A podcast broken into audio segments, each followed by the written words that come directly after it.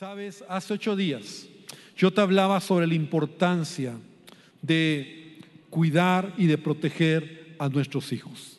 La estrategia de Satanás no ha cambiado. Faraón, en el Antiguo Testamento, el pueblo de Israel, cuando era esclavo, puso carga sobre los padres, puso opresión, distracción y oprimiendo a los padres, entonces mató a los niños. Llegó el punto donde la Biblia nos dice que los hijos que nacían, los judíos, los israelitas, eran muertos por las parteras. Hermano, han pasado años y todavía hoy sigue sucediendo lo mismo. Quiero que abras tu Biblia en Éxodo capítulo 1, versículo 13, y voy a leer otros versículos al respecto. Y la Biblia dice de la siguiente manera, y los hijos y los egipcios hicieron servir a los hijos de Israel con dureza y amargaron su vida con dura servidumbre. Repite conmigo, amargaron su vida con dura servidumbre. Si tú crees que la familia o el matrimonio es un tema donde tú estás amargado, déjame decirte que has sido ya una persona que ha sido oprimida por Satanás. Sabes, el matrimonio y la familia es una bendición. Y una de las cosas que Satanás hace es distraerte para amargarte. Hoy en día muchos jóvenes incluso están en la idea de no casarse. Muchos jóvenes están en la idea de creer y de pensar que el matrimonio y la familia no es algo que te da felicidad y que te da madurez. La realidad es que eso es lo que el mundo ha presentado, porque cuando ha habido padres que no se han levantado por sus familias, entonces los hijos han muerto en el camino. Y entonces ellos han creído que es así como se tiene que vivir. Dice la palabra que los egipcios hicieron servir a los hijos de Israel con dureza. Ellos eran esclavos, amargaron su vida y entonces ya no tenían tiempo para la familia. Los hijos los estaban matando, pero ellos eran esclavos del trabajo, ellos eran esclavos de, la opresión. Mira lo que sigue diciendo, en hacer barro y ladrillos y en toda labor del campo y en todo su servicio. Estaban enfocados solo en hacer barro y ladrillos. Y cuando tú no entiendes que la familia es lo más importante, tal vez tu vida se enfoque solo en hacer barro y ladrillos. Y a lo mejor eso tiene que ver con dinero, tiene que ver con posesiones, tiene que ver con casa, con dinero, con trabajo, con otras cosas que al final se van a quedar aquí en la tierra. Barro y ladrillos me habla de lo que no permanece. Barro y ladrillos me habla de lo que es temporal, de lo que se va a quedar. Pero la familia es algo que permanece. La familia es algo que cuando tú has trabajado por ella te va a dar satisfacción y al final de tu vida encontrarás el propósito por el cual Dios te dio ese hogar, esa familia y esos hijos. El pueblo de Israel no veía más que ladrillos y barro y trabajaban y los obligaban con rigor. Entonces, hermano, es muy importante entender que en estos tiempos Satanás es el mismo y la estrategia sigue siendo la misma. Como te decía hace ocho días, Él está oprimiendo a los padres. Él está distrayendo a los padres. Él está haciendo que los padres se enfoquen en todo menos en sus hijos. Y cuando un hombre, una mujer se, se distraen y los hijos quedan expuestos, entonces en el camino los hijos mueren. Los hijos van a aprender de internet, los hijos van a aprender de los medios de comunicación, ahora de la escuela, toda clase de ideologías, toda clase de conceptos equivocados y ellos van a crecer lejos de Dios. Es por eso que nosotros tenemos que levantarnos y la única manera de salir de esta opresión, porque en Cristo Jesús podemos salir. ¿Cuántos dicen amén? Es más, la palabra de Dios dice que Jesús nos ha hecho libres. Éramos esclavos de Faraón, como dice el canto, pero ahora somos libres en Cristo Jesús. Pero a veces el mundo la sociedad, las maldiciones, querido hermano, las herencias generacionales todavía nos están alcanzando. Y repetimos los mismos patrones que nuestros padres o que nuestros abuelos. Es decir, no asumimos la responsabilidad de nuestra familia. No pretendo cargarte, porque yo sé que en este auditorio hay muchas, eh, muchos tipos de familias y tal vez tu familia, tus hijos están lejos de Dios, tu familia se ha quebrado. Pero sabes, hay algo que encuentro aquí en, en Éxodo, que llegó un momento donde el pueblo de Israel empezó a clamar al Señor. Y dicen en Éxodo 2 que gemían para que Dios los libertara, para que Dios hiciera algo y dice Éxodo 2 en el capítulo 2 que Dios se acordó del pueblo de Israel. Y aún muchos dicen, pastor, ¿cómo que Dios se acordó? O sea, ¿será que a Dios se le olvidó su propio pueblo? No, hermano. Significa que cuando tú clamas al Señor, llega un momento donde tu clamor tiene que ser tan profundo que Dios lo va a escuchar. Es como esta mujer que tenía flujo de sangre. Que dice la palabra de Dios que ella dijo, si tan solo, si tan solo tocare el manto, el borde de su manto, seré sana. Y cuando ella llega, ella toca el borde del manto de Jesús y Jesús dice, ¿quién me tocó? Y Señor, te están apretando, todo mundo está aquí apretándote, dice Jesús, no, no, no, alguien me ha tocado de una manera diferente, porque yo mismo he sentido que ha salido poder de mí. Y esta mujer fue sana. Y para mí esa es la oración que Dios escucha. Para mí ese es el punto clímax donde el pueblo de Israel no fue una oración de decir, Señor, ayúdame, estoy cansado, Señor, estoy ya eh, fastidiado de esta vida, sino fue un clamor, fue un pedir a Dios, derramar su corazón. Mira, yo te digo una palabra de parte de Dios, querida iglesia. Yo no sé cómo está tu familia, yo no sé cómo están tus hijos, yo no sé cómo está tu contexto, pero el día que tú clames, que tú clames, que tú te metas en tu cuarto y gimas y derrames tu corazón, Dios va a escuchar tu clamor. Dios lo oye. Como Ana, ¿te acuerdas? Que clamó por un hijo. Y Elí le dice, ¿qué te pasa? ¿Estás borracha? No, Señor, estoy clamando al Señor. Ella estaba en amargura, estaba orando y, llegó un momento donde Dios oyó su oración. Las oraciones Dios las escucha. Pero hay momentos donde tú tienes que derramar tu corazón por tus hijos o por tu matrimonio o por tu familia.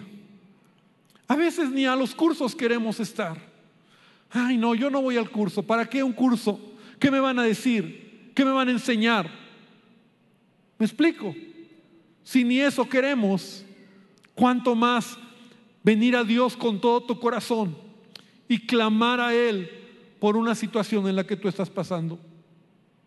Yo te puedo decir, y te lo he platicado en otras ocasiones, que en el momento más difícil que nosotros, o al menos yo con mi esposa, caminamos con uno de nuestros hijos, y yo estábamos luchando porque las cosas no estaban nada fácil.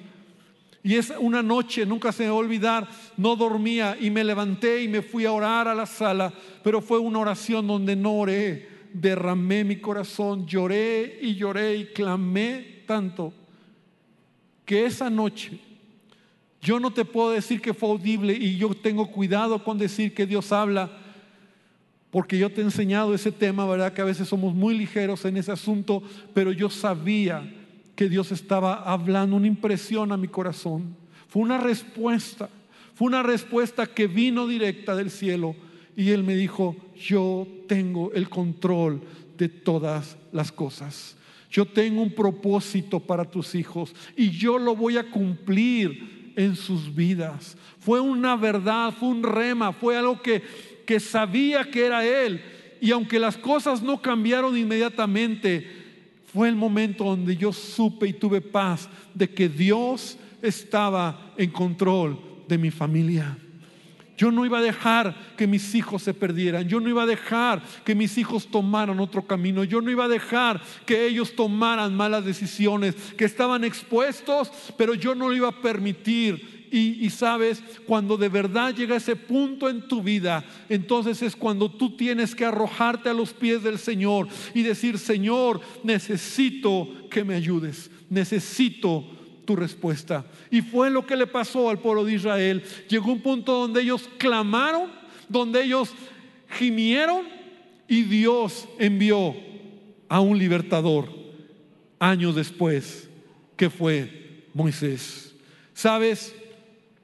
Tenemos que clamar al Señor pero también tenemos que comprometernos con nuestra familia.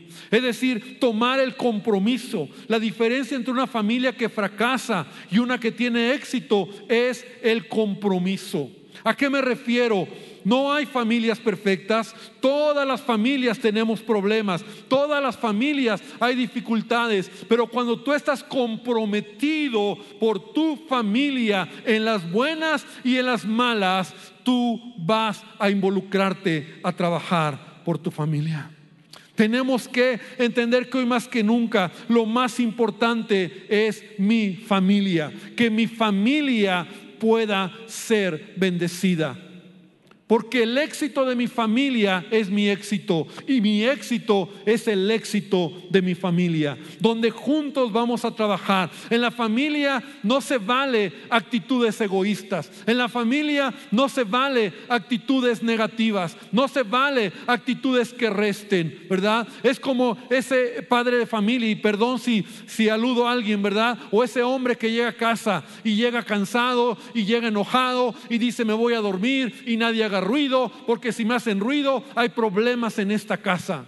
Y todos tienen que quedarse callados. Esa es una actitud egoísta, porque ese hombre solo está mirando para él. Y no digo que no haya momentos donde tengamos que respetar el sueño de alguien que trabaja de noche o que tiene que dormir, pero me refiero a la actitud, al egoísmo, a esa persona que muchas veces está mirando solamente para sí y no está mirando para el bienestar de la familia. Cuando tú estás comprometido por tu familia, entonces tú vas a poder trabajar por ella.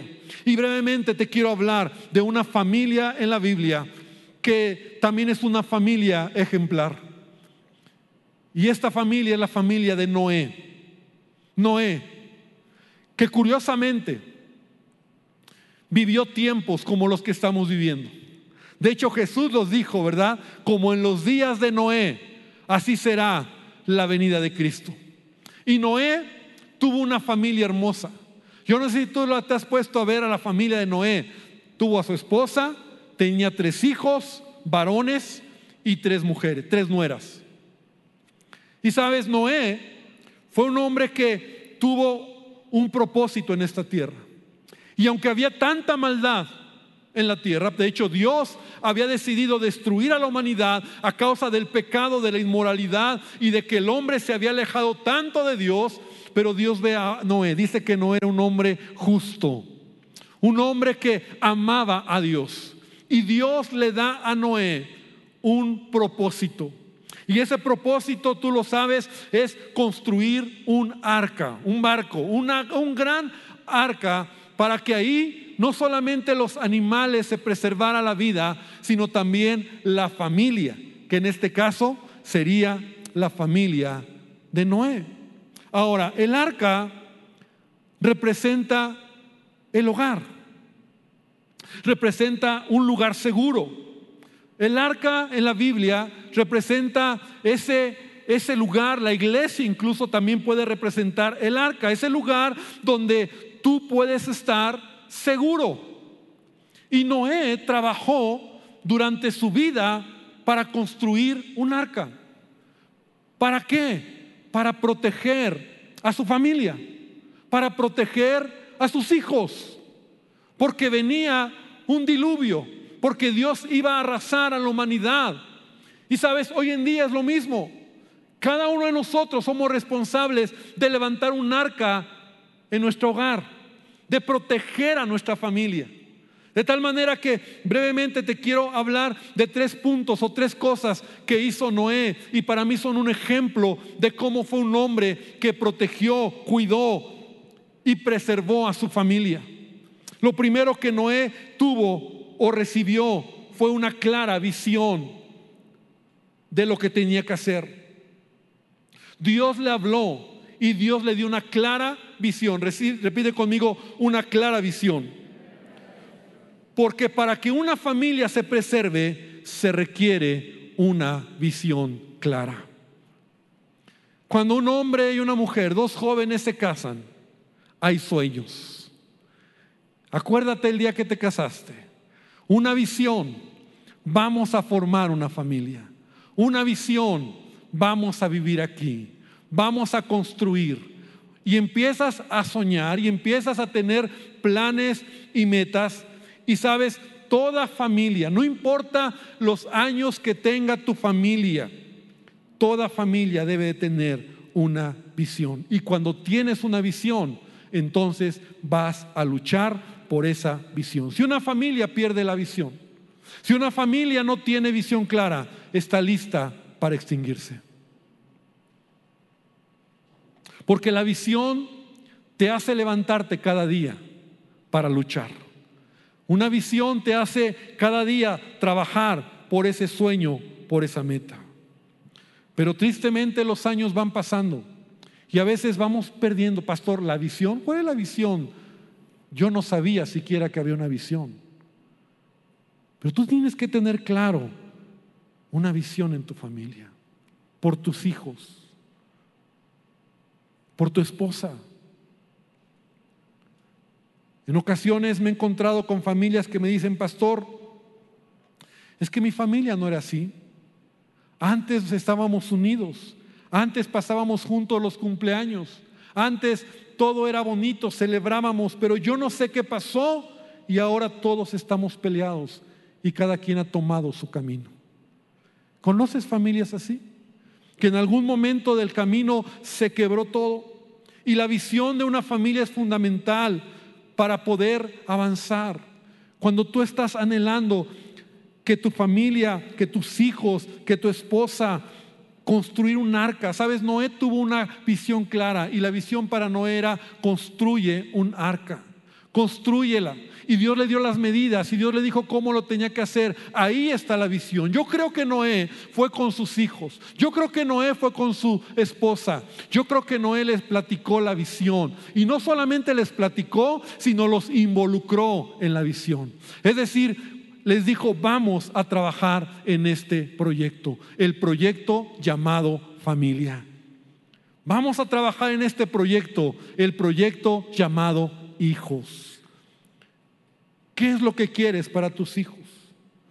Porque a lo mejor suena muy, eh, muy eh, subjetivo una visión. Pero hay tantas metas que una familia puede tener. Desde amarse. Y si te hablo a ti, a los matrimonios, que a lo mejor tienes ya 20, 30 años de matrimonio. ¿Todavía sigues amando a tu esposa? ¿Todavía sigues cuidando? salen a cenar juntos. Esa es una visión. Yo quiero amar a mi esposa hasta la muerte. Y yo quiero estar con ella, yo quiero salir y disfrutar. El, el, criar a tus hijos, el cuidar a tus hijos, el ser padres presentes. Es decir, mi visión es que yo voy a estar con mis hijos todo lo que más se pueda. Yo voy a ser un padre presente. Creo que cuando mis hijos eran pequeños yo trabajaba. Pero yo me propuse algo, estar en todos sus festivales. Y yo no sé cómo le hacía, pero yo estaba en todos sus festivales. Pedía permiso, pedía vacaciones o iba un ratito, me daban chance y de ahí me iba a trabajar, pero en sus festivales yo dije, yo quiero estar ahí, yo quiero que ellos me vean y yo quiero verlos también a ellos y disfrutar esa etapa que pasa tan rápido. Esa es una visión. Cuando tú dices, yo quiero que mi hijo crezca, yo quiero que mi hijo eh, termine una carrera, yo quiero que mi hijo tienes una visión clara de tu familia. Porque si no hay visión, todo se va a caer. Como te decía, no tiene que ser algo así tan solo eso. Desde comprar un carro, un mueble, una casa, viajar, salir de vacaciones, tomar un café juntos, hacer ejercicio, venir a la iglesia. ¿Cuál es la visión de tu familia? O lo podremos decir como Josué decía, yo y mi casa serviremos al Señor. Esa es mi visión, pastor.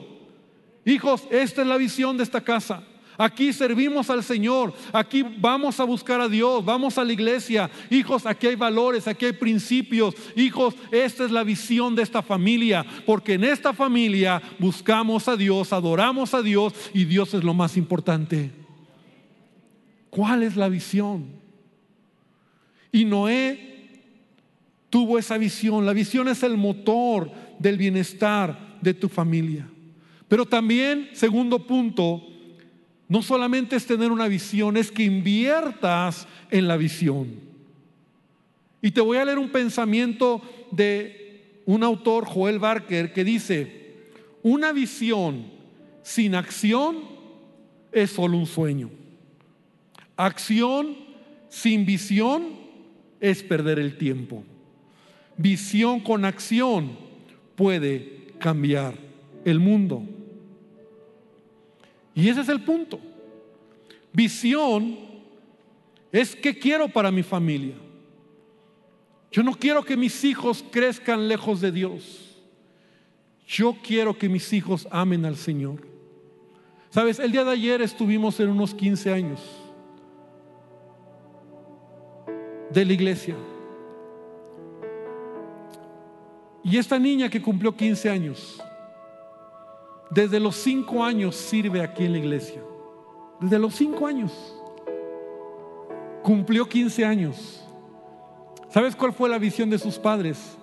Mis hijas van a servir al Señor desde niñas. Fueron unos 15 años tan bonitos, tan padres, inocentes, bien bonitos. Una jovencita de 15 años que sigue sirviendo a Dios, sirve en danza, que ha estado comprometida porque sus padres han tenido una visión. Mis hijos van a estar sirviendo a Dios. Y yo sé que en el camino han habido problemas, seguramente las niñas han tenido eh, problemas entre niñitos y bullying y cosas como todos lados, la iglesia así es a veces, eh, te lastiman, hay problemas, sin embargo, nada de eso hace que tú pierdas la visión y es que mis hijos sirvan a Dios. Papá, te quiero decir algo, mientras tú no involucres a tus hijos en la iglesia, tú estás muy lejos de que tus hijos amen a Dios. No, no, hay de otra manera. No hay de otra manera. Yo quiero que mis hijos amen a Dios. Yo quiero que mis hijos sirvan a Dios. Yo soy el primero que debo de involucrarme en eso. Estos papás, Arturo y Ale, yo los he visto llegar en taxi, yo los he visto, él ha tenido temporadas donde no tiene trabajo, él ha tenido temporadas donde le va muy bien, él ha tenido temporadas donde tiene carro, no tiene carro, pero yo los he visto trayendo a su hija en lluvia, en calor, de día, de noche, desvelándose, porque tienen una visión. Nuestra hija va a servir a Dios. Tienes que tener clara la visión. Y sabes, no solamente es eso, sino invertir. ¿Habías pensado que Noé se le dio la visión, pero no se le dieron las tablas. No se le dio siquiera el dinero. Yo imagino que Noé a sus hijos los involucró en la visión. Y yo me imagino que ellos traían la madera, cortaban la madera. Hubo momentos donde a lo mejor estaban muy cansados, a lo mejor hubo problemas, desacuerdos, pero sabes, Noé involucró a su familia en la visión, trabajaron por la visión, invirtieron su vida, porque cuando te hablo de inversión, te hablo de dinero, te hablo de esfuerzo, te hablo de, dar todo por tu familia, por lo que vale la pena. No sigas solamente construyendo o haciendo ladrillos. Invierte en lo que vale, que es tu familia. Sabes, yo lo he dicho varias veces, familias exitosas no son producto de la casualidad. Hay que invertir tiempo, dinero y esfuerzo. Toda familia es una inversión. Y no, no, no es sacar, sino invertir. Eso es la familia. Hermano, eso es la familia. El que quiere la familia solo para sacar, desestabiliza la familia. El que solo demanda, dame, quiero amor, atiéndanme. Yo soy, no, no, no. Eso es, mira, ¿a poco no pasa con los adolescentes? Y es una etapa, y qué bueno que es una etapa. Pero el adolescente solo demanda. Abre el refrigerador y ¿qué te dice? No hay leche, no hay pan, no hay carne. Solo está demandando. Eso no es la familia pero desestabiliza. Y va a llegar el momento donde si ese hijo ha entendido, el día de mañana también va a aportar a la familia. Porque la familia aportas, te inviertes, te das, sirves, y entonces eso es la familia. Pero el, esposo o la esposa que solo demandan es que no me ama, es que no me quiere, es que no me cuides, que no me sirve, y tú no lo haces, entonces no has entendido el concepto de familia. Familia es visión clara y me invierto en ella.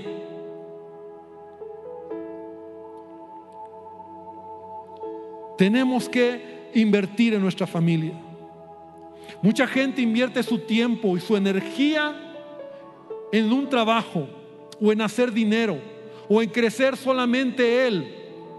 Por eso tenemos gente con dinero o exitosa, pero sin esposa o con hijos alejados de casa y en vicios.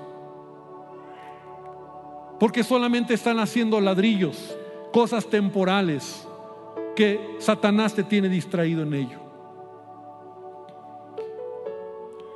Y termino con esto en este punto, y es que cuando inviertes en algo, lo acabas amando, porque te ha costado lágrimas, esfuerzo, tiempo y cuidado. Cuando inviertes en tu familia, tanto que has invertido, acabas amándolo. Finalmente, Noé tuvo visión, Noé invirtió con sus hijos, y número tres, debes tener enfoque y perseverancia. Nada que vale la pena se hace de un día para otro. Las maravillas de construcciones que tú encuentras en el mundo tardaron muchos años en levantar. La muralla china y edificios espectaculares tardaron años. ¿Por qué crees que la familia será algo, un tema de un día para otro. No es solo por lo que estoy hablando. ¿Sabías que Noé tardó entre 100 y 120 años en construir el arca? Eso es lo que tardó Noé. Entre 100 y 120 años. Claro, fue un chorro de tiempo. Sus hijos crecieron con la visión, se enamoraron de la visión, trabajaron para la visión, invirtieron en la visión. ¿Y cuál era la visión? Noé estaba trabajando para proteger a su familia. Y yo me imagino el día que Dios le dice a Noé, es el momento. Yo me imagino cuando entran todos los animales y al final entra, Noé está en la puerta. Y yo me imagino que Noé le dice a su esposa, pasa. Y a sus hijos, cada uno de ellos pasen. Y a sus nueras. Y cuando Noé sabe que su familia está segura, está dentro del arca, dice la Biblia que entonces Dios es Dios quien cerró la puerta del arca. Noé trabajó para proteger a su familia. Porque fue un hombre ejemplar que entendió el propósito de vida en esta tierra. No desperdició en otra cosa que en lo más importante que Dios te ha dado. Se llama tus hijos, tu esposa, tu esposo, tu familia. La perseverancia es algo que tiene que suceder en tu vida. No es por un día, no es por una semana, es toda la vida. Es toda la vida. Tienes que perseverar, tienes que orar, tienes que enseñar, tienes que enfocarte. Si a lo mejor has descuidado tu relación matrimonial, trabaja por tu relación matrimonial. ¿Cuándo fue la última vez que llevaste a tu esposa a cenar? ¿Cuándo fue la última vez que, saliste a algún lugar con ella? ¿Cuándo fue la última vez que salieron de vacaciones, aunque sea a Huastepec, con tus hijos? Haz cosas, invierte en tu familia, preocúpate por ellos, no dejes que crezcan como solitos. Tienes que poner límites, tienes que educarlos, tienes que enseñarles. Hay tanto que hablar en el tema de la familia, hermano. Pero tengo que terminar. Persevera por tu familia.